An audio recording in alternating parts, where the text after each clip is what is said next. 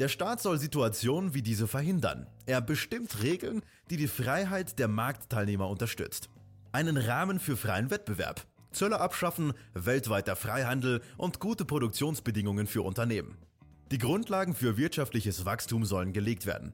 Den Rest erledigt dann der Markt, da dieser intelligenter als menschliche Steuerung agiert. Nach dem Motto, Angebot erzeugt schon seine Nachfrage. Und der Wettbewerb beflügelt dann die Wirtschaft. Mit freien Bürgern, die sich verwirklichen können und die Möglichkeit haben, nach Wohlstand zu streben.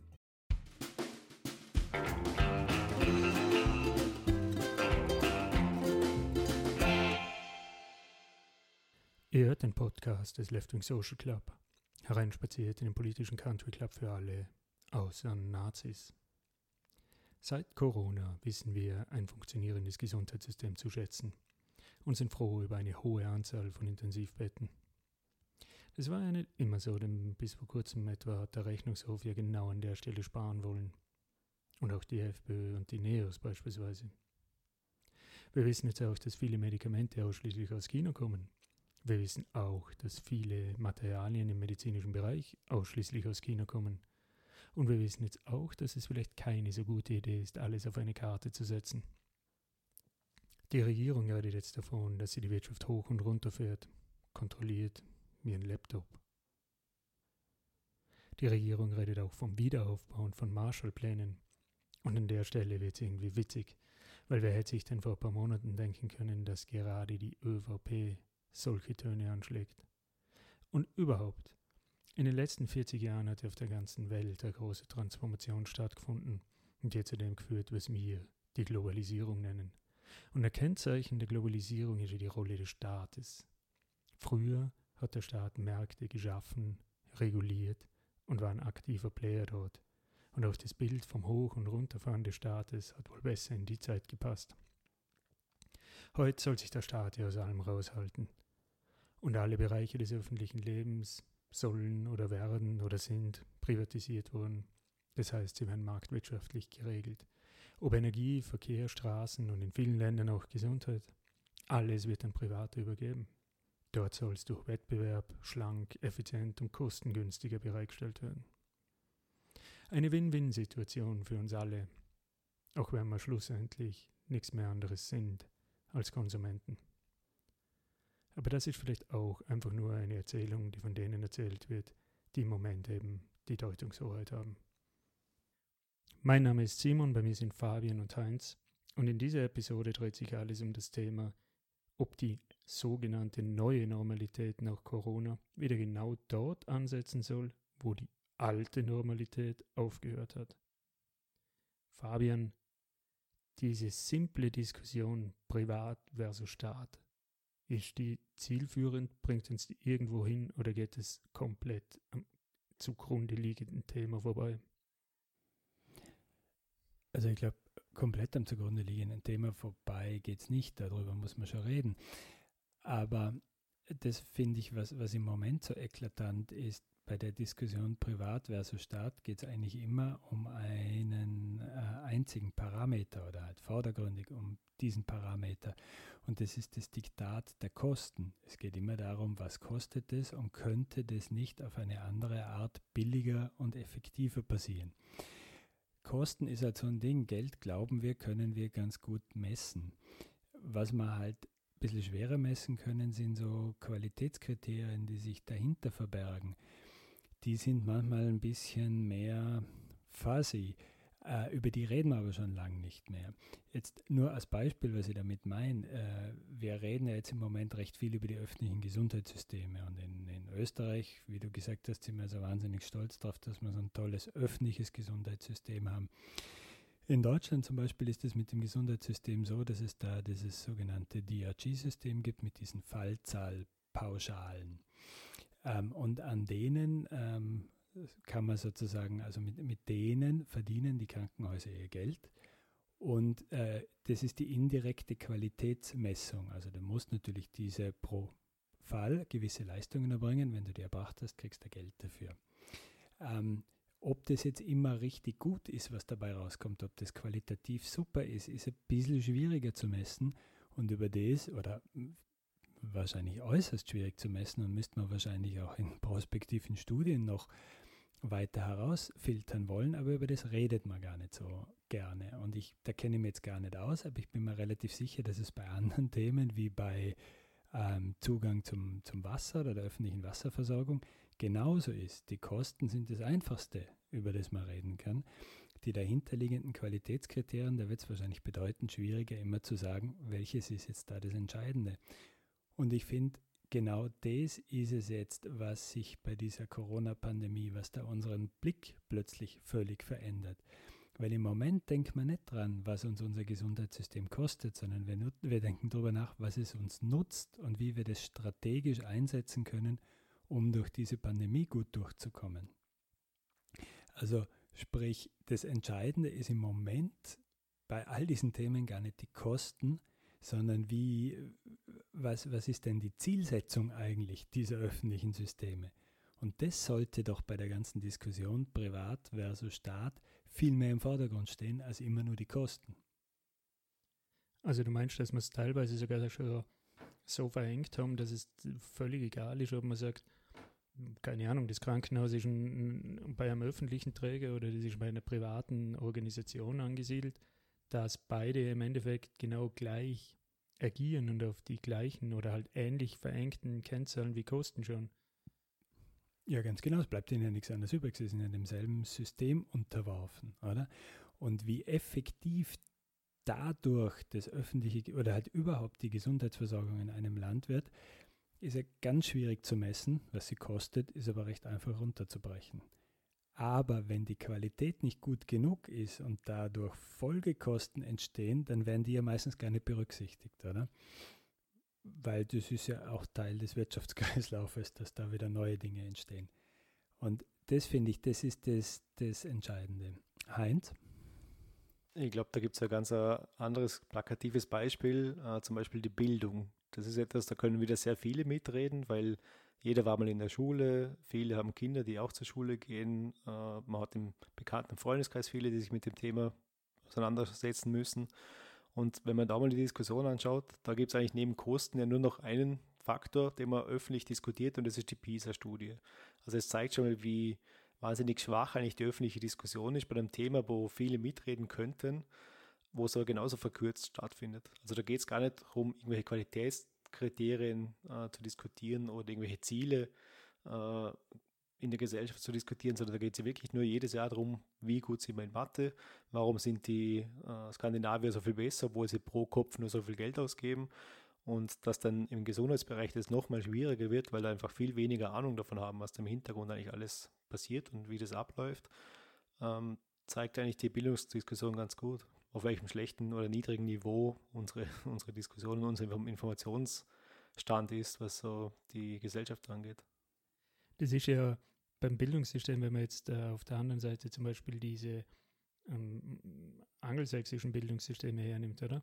Da scheint es mir, dass die Währung, in dem das Ganze läuft, die Top-Jobs sind, die die Absolventen dann danach ergattern.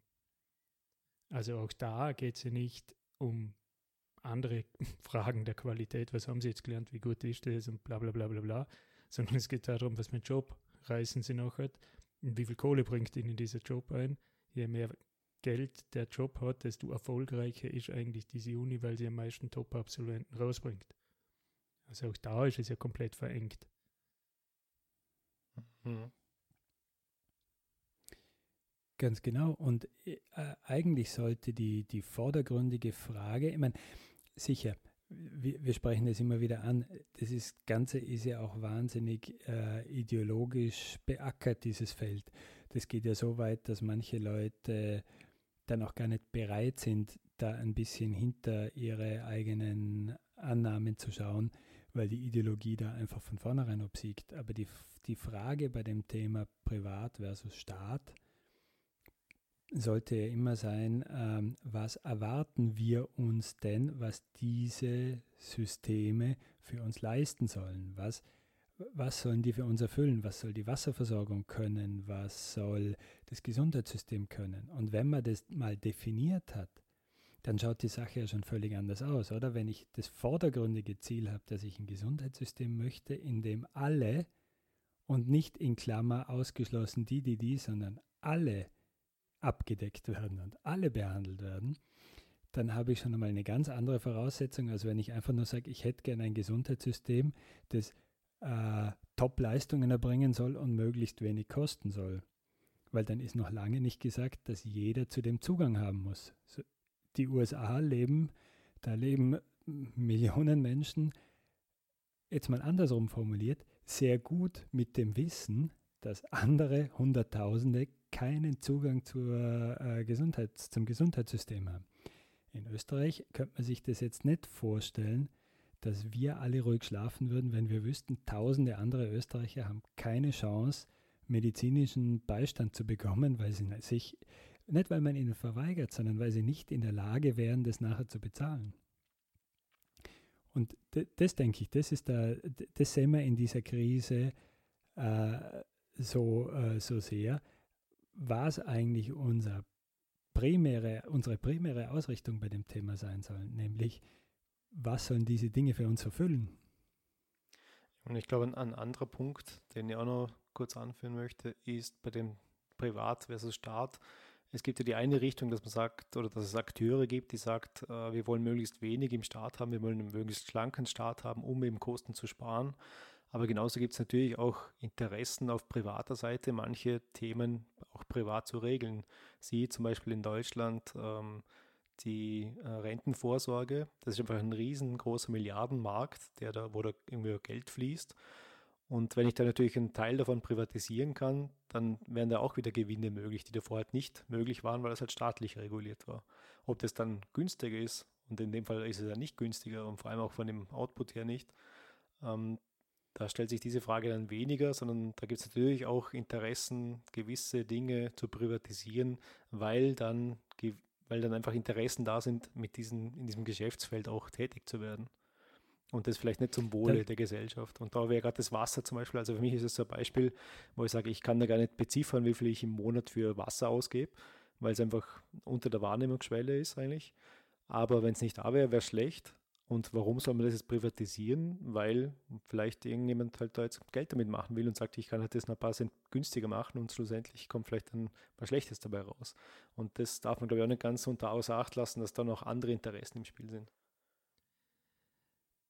Im, der, der, Punkt, der bei mir noch, über, über den ich die ganze Zeit nachdenke, ist das, was der Fabian da eingangs ins, ins Spiel gebracht hat, nämlich dass unser, unser Blick so verengt ist, dass wir gar nicht mehr in, in, in der Lage sind, eigentlich die richtigen Fragen zu stellen und deshalb alles auf das Thema Geld herunterzubrechen. Ähm, du hast, glaube ich, jetzt das Thema, Heinz, mit den, den Renten in Deutschland angesprochen, oder? Ähm, ja. Das ist auch, äh, also das Problem, das wir, das wir doch haben, ist, selbst wenn du das auf diese simple Art und Weise sagen würdest, okay, privat, und auf der anderen Seite ist die öffentliche Leistung, aber wenn die ganze Diskussion, die für uns noch möglich ist, die ist, dass wir sie auf Kosten herunterbrechen, dann ist doch im Endeffekt schon völlig wurscht, ob das privat, also jetzt überspitzt, völlig wurscht, ob das privat oder Staat ist, weil selbst der Staat muss sich dann ja diesem Dogma unterwerfen und sich am Profit ausrichten und hat gar keine Möglichkeit mehr eigentlich ein anderes Ziel für sich zu definieren.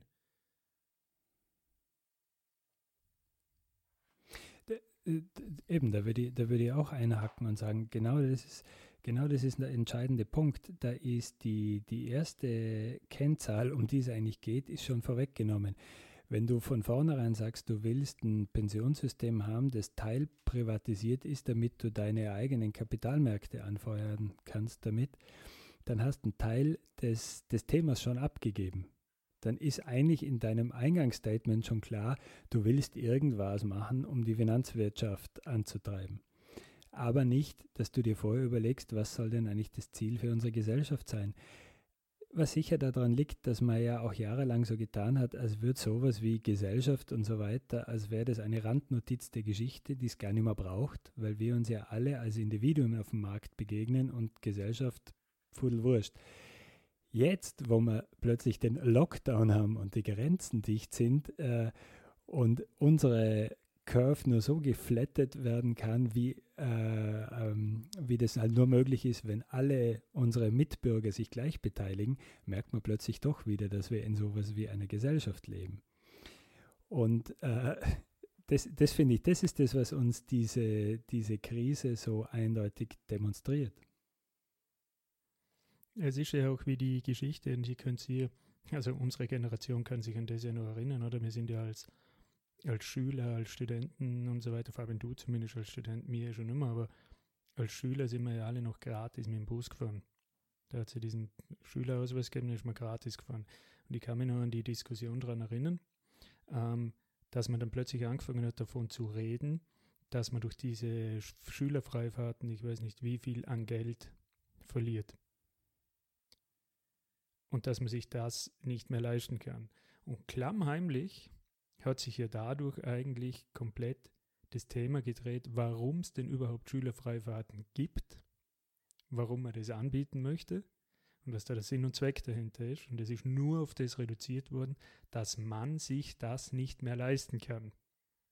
Warum auch immer. Also irgendwie hat man das Gefühl, seit jeder Depp mit Excel umgehen kann, ist irgendwie, wird alles nur noch runtergerechnet auf was, was sind die Kosten und was, was ist da die, die Leistung dahinter. Und ähm, das, das schlagt ja auch mittlerweile auf den privaten Bereich über. Also das wird irgendwie, was haben wir die letzten 20 Jahre gehört? Geiz ist geil. Also wer jetzt viel zahlt, ist der Dumme. Ähm, jeder muss überall schauen, wo er was optimieren kann.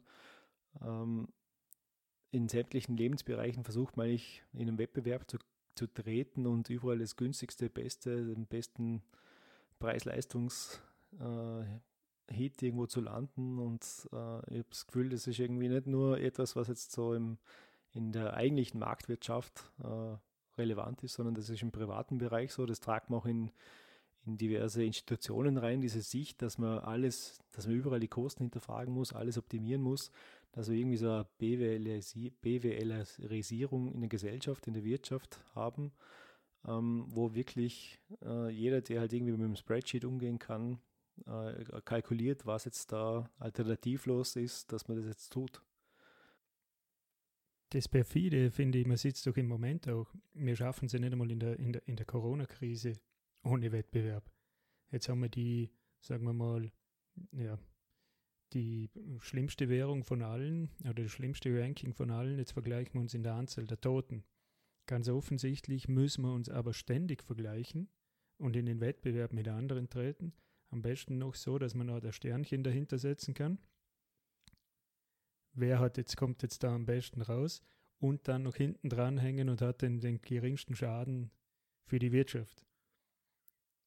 Und wenn man so der Diskussion folgt, Heinz, des, des CEOs, es, es scheint in, in, in unsere tiefsten oder ureigensten Überlegungen plötzlich einzufließen, dass wir gar nicht mehr raus können. Wir müssen ranken und vergleichen und vermessen. Und warum müssen wir das? Warum, wem hilft das was? Also ich glaube, als Politiker ist schon schwierig in so einem Gebiet, wo es jetzt viele Fachexperten gibt, doch noch die politische Verantwortung zu haben, um gewisse Entscheidungen zu treffen. Also mache ich jetzt einen Lockdown, wie lange mache ich einen Lockdown, was ist alles verboten, was sperre ich alles zu, ist ja keine einfache Entscheidung, die man da treffen muss und eigentlich nicht die ganze Information hat, die man gerne hätte, um da jetzt eine optimale Entscheidung zu treffen. Ist sehr schwierig. Ich glaube, ich kann schon nachvollziehen, dass so diese Währung der Toten, wie du das genannt hast, dass das halt etwas ist, was einem irgendwie im Vergleich dann auch hilft zu sagen, welche Entscheidungen in anderen Ländern haben gut, gut funktioniert und nicht gut funktioniert. Das kann ich irgendwie schon noch nachvollziehen, dass das ein bisschen eine Handlungsempfehlung dann gibt. Ja, aber ob sie vergleichbar sind oder nicht. Aber es ist, wie der Fabian eingangs erwähnt hat, die Diskussion darüber, was denn eigentlich das Ziel ist, dass man, sei es jetzt in Corona oder sonst wo, was ist eigentlich das Ziel, das muss ja nicht immer zur Folge haben, dass dieses Ziel tatsächlich messbar und mit anderen Zielen oder anderen vergleichbar ist. Und das ist ja das Eigentliche, das, was, was mir vorkommt, was aus diesem ganzen marktwirtschaftlichen Denken, das in alle Sphären eingedrungen ist oder vorgedrungen ist, herauskommt, dass wir diese Vorstellung haben, dass es für alles und mögliche Kennzahlen gibt und denen rennt man auch hinterher und versucht diese Kennzahlen zu optimieren, anstatt dass man sich noch einmal Gedanken darüber macht, über das Was und Warum und die Ziele. Und wenn die Ziele halt nicht vergleichbar sind oder nicht messbar sind, so what? Ja, noch schlimmer finde ich eigentlich mittlerweile kommt man sich ja schon ein bisschen unmündig vor, weil man die ganzen Informationen gar nicht bekommt. Man, man, bekommt ja nicht nur nicht mit, was eigentlich das Ziel ist, man bekommt ja auch nicht mit, warum gewisse Entscheidungen wie getroffen werden. Das haben wir, glaube ich, auch schon mal kurz diskutiert, ähm, dass man eigentlich, ähm, oder die, der Vergleich Merkel und Kurz, also Merkel, äh, die dann doch solche Dinge sagt wie, äh, für die Demokratie ist es eigentlich schädlich, was da gerade passiert. Es ist, ist ja unwohl dabei. Und bei uns ist so quasi Danke, liebe Österreicher, dass ihr alle brav zu Hause bleibt, aber keiner weiß, warum er zu Hause bleibt. Auf, welchen, auf welcher Basis werden die Entscheidungen getroffen. Ähm, das kommt ja noch dazu. Also nicht nur, äh, dass man jetzt da irgendwelchen Kennzahlen hinterherläuft, sondern auch, dass man eigentlich die Bevölkerung nicht wirklich für ernst oder ernst nimmt und ihnen erklärt, auf welcher Basis irgendwelche Entscheidungen getroffen werden, die man dann natürlich auch kritisieren könnte. Aber ähm, da würde ich das, ich, ich finde das spannend. Äh, ich sehe das auch so, dass wir jetzt gerade an der österreichischen Bundesregierung sehen, was die, sagen wir mal, die viele der Köpfe, die da dahinter stehen, einfach für einen autoritären Charakter haben.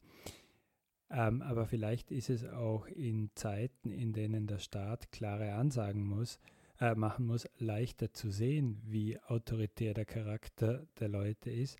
In, sagen wir mal, in der vorherigen Phase, die man in dem Sinne auch nicht als Normalphase bezeichnen kann, was vielleicht nicht ganz so äh, sichtbar. Aber man könnte jetzt so weit gehen und sagen, dass sich ja auch schon gezeigt hat, wie autoritär die verschiedenen Regierungen waren, unter anderem eben auch das damalige Kabinett Merkel, in der Verteidigung ihrer ähm, marktliberalen Grundsätze, zum Beispiel im Rahmen der Eurokrise.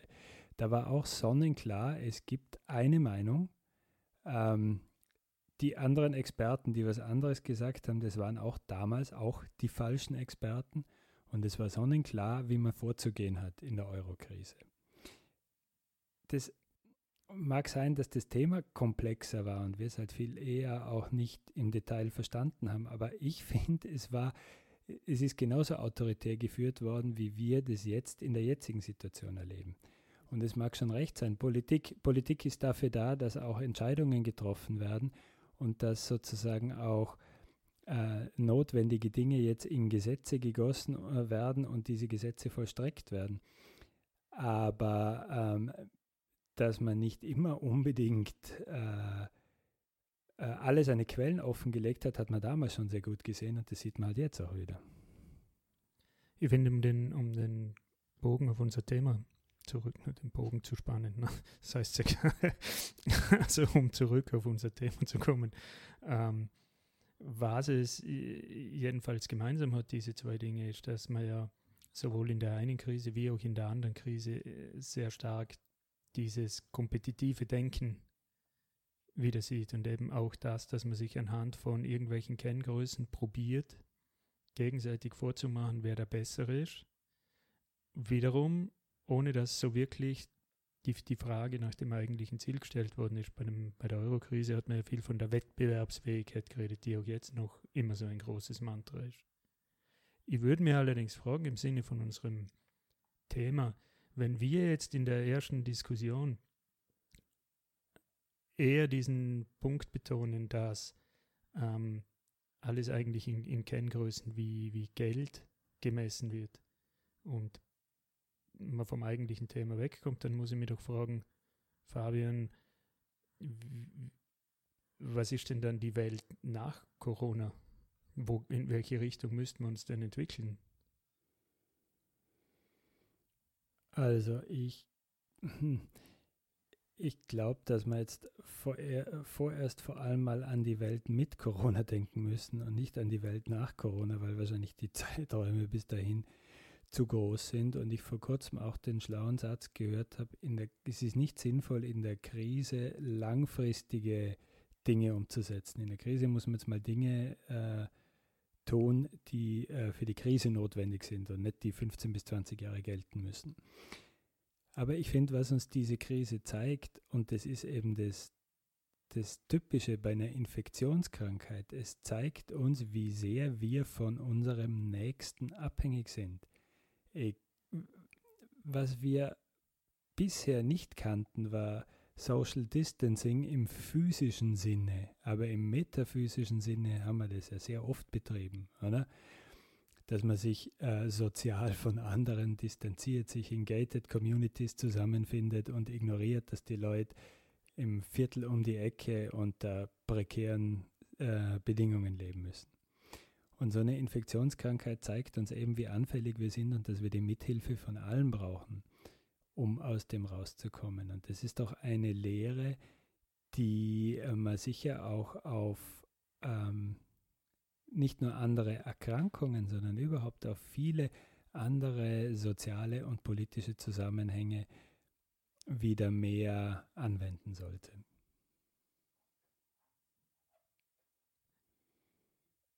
Ja, ich würde ähm, mit dem anschließen. Es geht, glaube ich, bei, wenn wir jetzt bei dem, bei dem, wir warten jetzt alle darauf, dass es eine, eine Impfung gibt. Also nicht alle. Die Impfgegner werden nicht darauf warten wahrscheinlich, aber der Rest der Bevölkerung erhofft sich von der Impfung das Ende von Corona. Und da muss man sich dann beispielsweise auch wieder fragen, wie funktioniert eigentlich dieses Geschäft? Und stellt man sich dort nicht auch einfach die falschen Fragen? Also müsste man diese ganze Entwicklung von Medizin, von Impfungen, von was auch immer, Medikamenten, ähm, ja nicht in einer Symbiose zwischen öffentlicher Hand und privaten äh, Firmen so organisieren, dass die Ziele, die man damit erreichen will, am besten und am schnellsten erreicht werden. Und Ziele müssten ja da sein, dass man an und für sich so schnell wie möglich, so kostengünstig wie möglich, in dem Sinne auch, ohne dass man halt, dass es dann nicht Leute gibt, die sich das nicht leisten können, die Medikamente eben bereitstellen kann. Und dafür müsste man aber wahrscheinlich diese ganze Struktur anders denken.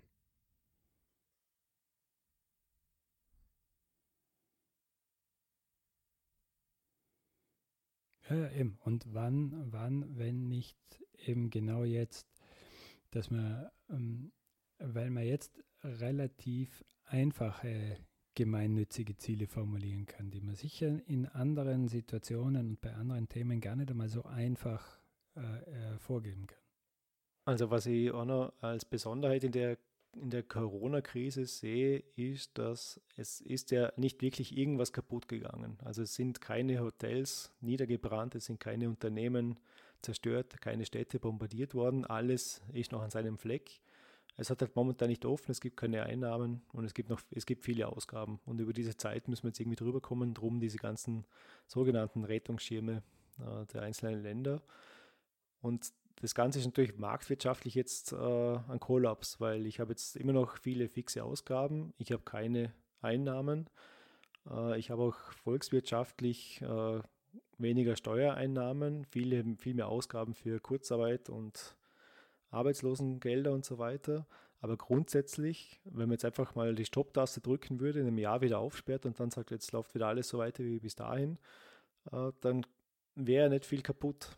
Ähm, was man sich überlegen muss, ist natürlich, wo macht es Sinn, wirklich noch zu helfen und wo nicht. Wir haben ja neben der Corona-Krise auch noch eine Klimakrise am Laufen. Und da könnte man natürlich schon wieder, wahrscheinlich ideologisch gefärbt, sich überlegen, welche äh, Unternehmen rät man denn überhaupt? Also soll man jetzt wirklich in die Auer noch mehrere hundert Millionen Euro investieren, um 5000 Arbeitsplätze in Wien zu halten? Oder ist es nicht etwas, ein Wirtschaftszweig, wo wo es wahrscheinlich sinnvoll wäre, wenn auch ein bisschen was sterben würde, sage ich jetzt mal so salopp. Ähm, das ist ein Thema, wo man darüber nachdenken sollte, was man da nicht nur marktwirtschaftlich, weil marktwirtschaftlich regelt sich selber im Kollaps, äh, sondern auch äh, von staatlicher Seite, wo man da unterstützt. Aber das ist soll. doch ähm, eigentlich auch wieder so ein, ein schönes Beispiel dafür, dass man das halt nicht tut. Man rettet sie, so wie man in Deutschland immer sehr stark Bedarf auch daran hat, die Automobilindustrie nicht unter die Räder kommen zu lassen, weil es immer darum geht, dass man sich das, sei es jetzt von den Arbeitsplätzen oder für die Wirtschaft, nicht leisten kann. Also wir sind ja eigentlich, und wenn du, wenn du den, den Klimawandel ansprichst, wir sind ja genau eigentlich an dem Thema, dass man diese Fragen, welche Ziele verfolgen wir denn eigentlich, wirklich einmal formulieren sollte. Ist die Flugindustrie, ist die Automobilindustrie in ihrer jetzigen Form und in ihrer jetzigen Ausprägung etwas, das wir als Gesellschaft für dienlich empfinden oder nicht? Das muss man natürlich erst einmal diskutieren. Ich glaube nicht, dass es da eine einfache Antwort oder einfache. Aber bis heute wird es wieder subsumiert und man macht es einfache Kosten-Nutzen-Rechnung daraus, die sicherlich zu kurz greift. Und genau die Branche, die du jetzt angesprochen hast, die Automobilbranche, die war ja oder ist gerade in einem großen Umbruch. Also das ganze Thema Elektromobilität und so weiter, Klimaziele erreichen, die sind ja total am Umbau eigentlich. Und was wir jetzt machen würden mit der Gießkanne, alle retten, äh, würde quasi den Status quo von davor wieder einzementieren, obwohl es ja eh notwendig wäre, da was zu tun. Die Frage ist halt, ist es jetzt sinnvoll, dass da je nachdem, wer jetzt da gerade in Regierungen und so weiter am Ruder ist, entscheidet, wo es danach weitergeht? Oder sollte sich das marktwirtschaftlich da hat ja, Ich weiß nicht, ob ihr euch das erinnern könnt, da hat es mal von Greenpeace den Spot gegeben mit dem Frosch. Der Frosch sitzt im kalten Wasser, man schüttet mhm. heißes Wasser drauf, der, der Frosch springt raus reagiert. Sinnbildlich die Corona-Krise eigentlich. Ähm, das zweite Bild ist, man erhitzt den Frosch ganz langsam und er bleibt so lange im Wasser, bis er stirbt. Ein Sinnbild für das, wie wir mit dem Klimawandel umgehen. Und eigentlich müsste sich doch jetzt genau an der Stelle, wenn man doch plötzlich sehen, dass es möglich ist, dass man aufgrund von einer Krise im Medizinbereich oder überhaupt im, im gesellschaftlichen Leben plötzlich radikal umdenkt im Vergleich zu dem, was vorher da war, weil man muss. Welchen Schluss man jetzt langfristig daraus zieht, ist ein anderes Thema, aber jetzt im Moment denkt man radikal anders. Und genau das ist ja eigentlich das, was man, was man nicht sterben lassen darf, sondern dass man genau sagen muss, auch in der Klimakrise, in der Automobilbranche, wie schaut die Mobilität von morgen aus? Es gibt und muss andere Ziele geben ob man die dann öffentlich oder privat organisiert. Aber es muss andere Ziele geben als Profit, Geld, Arbeitsplätze, was auch immer. Ja, das finde ich, das ist eh das, das da, kommen wir wieder zu dem zurück, wo wir begonnen haben. Ich finde auch, ich habe auch das Beispiel vom Heinz mit der Fluglinie ähm, auch sehr gut gefunden, weil ich finde, da sieht man ja auch wieder, dass das so eine Art, das Privatisieren der, der staatlichen Fluglinien so eine Art Pseudo-Privatisierung war. Man hat das Ganze, was Geld, womit man Geld erwirtschaften kann, privatisiert, aber die dahinterliegenden strategischen Dinge, die bleiben nach wie vor beim Staat. Ich kenne mich da nicht wirklich aus bei Fluglinien und so weiter. Aber ich glaube, der Grund, warum man überhaupt überlegt, dass man die Auer jetzt wieder stützt, ist, der Standort Wien als Flughafendrehscheibe. Und das natürlich für Österreich schon von womöglich als, als Kennzahl für die Wirtschaft von großer Bedeutung wäre, wenn das da noch mehr zum Provinzflughafen wird. Aber man sieht, das ist wieder so ein gutes Beispiel dafür, dass, die, äh, dass es Dinge gibt, die einem Staat strategisch wichtig sein sollten und dass man ähm, bevor man sich überlegt, wer regelt das jetzt in Zukunft, der Markt oder der Staat, dass man eben darüber nachdenken muss, kriegt man dann auch dasselbe Outcome? Kann man dann noch das Ziel im Nachhinein weiter adjustieren? Oder muss man einfach bei der beinharten Ideologie bleiben, das ein, der, der Markt wird es lösen und das, was der Markt herausproduziert, ist das einzig Akzeptable? Und schaffen wir es, und da nehmen wir uns alle, jetzt ja vor allem unsere Generation, die meiner Meinung nach oder meiner Lebenserfahrung nach gar nichts mehr anderes kann, schaffen wir es, dass die Ziele, die wir definiert sind, schaffen wir es, wenn wir damit umgehen, dass wir diese Ziele beschreiben, die, die, ob man sie erreicht, dass das eine komplexe Beschreibung ist, die nicht in zwei, drei Diagramme passt, die mir nachher sagt, gut oder schlecht. Weil dann laufen wir immer wieder wahrscheinlich in dieselbe Falle, in der wir jetzt gerade sitzen, dass wir alles reduzieren müssen und die eigentlichen Fragen dabei immer vergessen. Aber ich finde gerade zu diesem Thema sind die entscheidenden Sätze im Moment gesprochen worden. Klar, zum Thema Corona, aber die sind so nachhaltend, dass man äh, das Echo davon noch lange und in den verschiedensten Bereichen hören wird. Wenn man jetzt sagt, wir müssen die Kurve zum Abflachen bringen, koste es, was es wolle, dann ist das ein Satz, der einfach mal sagt, freie Marktwirtschaft, du bist mir wurscht. Da geht es jetzt um Reglementierungen äh, im Rahmen der Krise. Und warum sollte man diese diese Aussage, koste es, was es wolle, bei so heiklen Themen wie Klimawandel und eben äh, das Ab, die Abkehr von der Verwendung von fossilen Brennstoffen und hin zu erneuerbaren Energien, warum sollte man das da nicht auch formulieren können? Zumal dabei die Kosten ja auch gar nicht so hoch sein werden. Fabian, ich glaube, das war ein schönes Schlusswort für die Episode. Man sieht Privat versus Staat. So einfach kann die Welt von morgen definitiv nochmal sein. Euch beiden, wie immer, danke für die Diskussion, den Zuhörern, danke fürs Zuhören und bis zum nächsten Mal.